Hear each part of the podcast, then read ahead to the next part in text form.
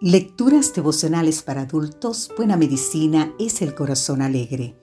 Cortesía del Departamento de Comunicaciones de la Iglesia Dentista del Séptimo Día Gascue en Santo Domingo, capital de la República Dominicana. En la voz de Sarat Arias. Hoy, 11 de noviembre, atentos como a una antorcha. Leemos en el libro de Segunda de Pedro, capítulo 1, versículo 19, tenemos también la palabra profética más segura, a la cual hacéis bien en estar atentos como a una antorcha que alumbra en lugar oscuro, hasta que el día amanezca y el lucero de la mañana salga en vuestros corazones. El octavo síntoma de la depresión es la insuficiente capacidad para concentrarse y pensar razonablemente. Los estudios de escáner cerebrales de Catherine Harmer del Centro de Investigación Cerebral de la Universidad de Oxford en el Reino Unido muestran que una zona llamada amígdala se muestra especialmente activa en el cerebro de los depresivos cuando reciben imágenes y relatos negativos. Esto significa que tienden a acentuar y magnificar las adversidades. Hasta el detalle negativo más insignificante que otros pasarían por alto parece ser punto de atención y exageración para las personas depresivas.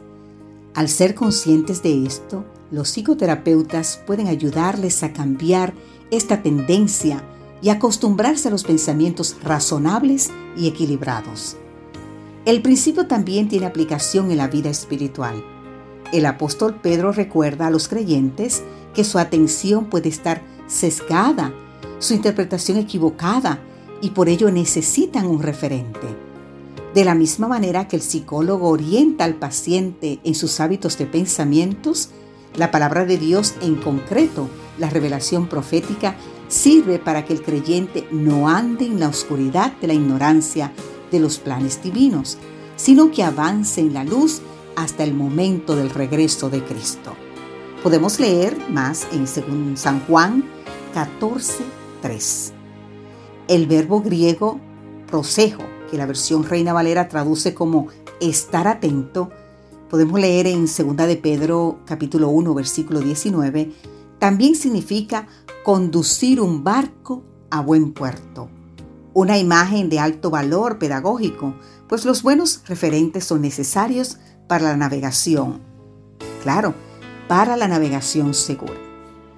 Vivo muy cerca del río Columbia, el gran río del noroeste estadounidense, que nace en las montañas rocosas canadienses y tras un recorrido de 2.000 kilómetros, vierte sus aguas en el Océano Pacífico cerca de la ciudad de Portland.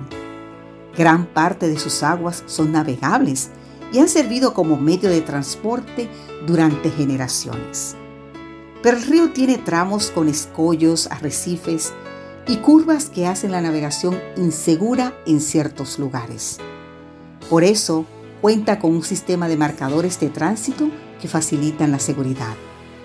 El timonel debe estar atento a pares de señales luminosas de forma tal que una luz que alinee con la otra. En tanto que el piloto aprecie ambas señales en línea vertical, el avance es seguro. De lo contrario, jamás. Querido amigo, querida amiga, Estemos atentos a la segura palabra profética, esa antorcha en la oscuridad que llevará nuestra nave a buen puerto hasta que amanezca y salga en nuestros corazones el lucero de la mañana. Que Dios hoy te bendiga. Amén.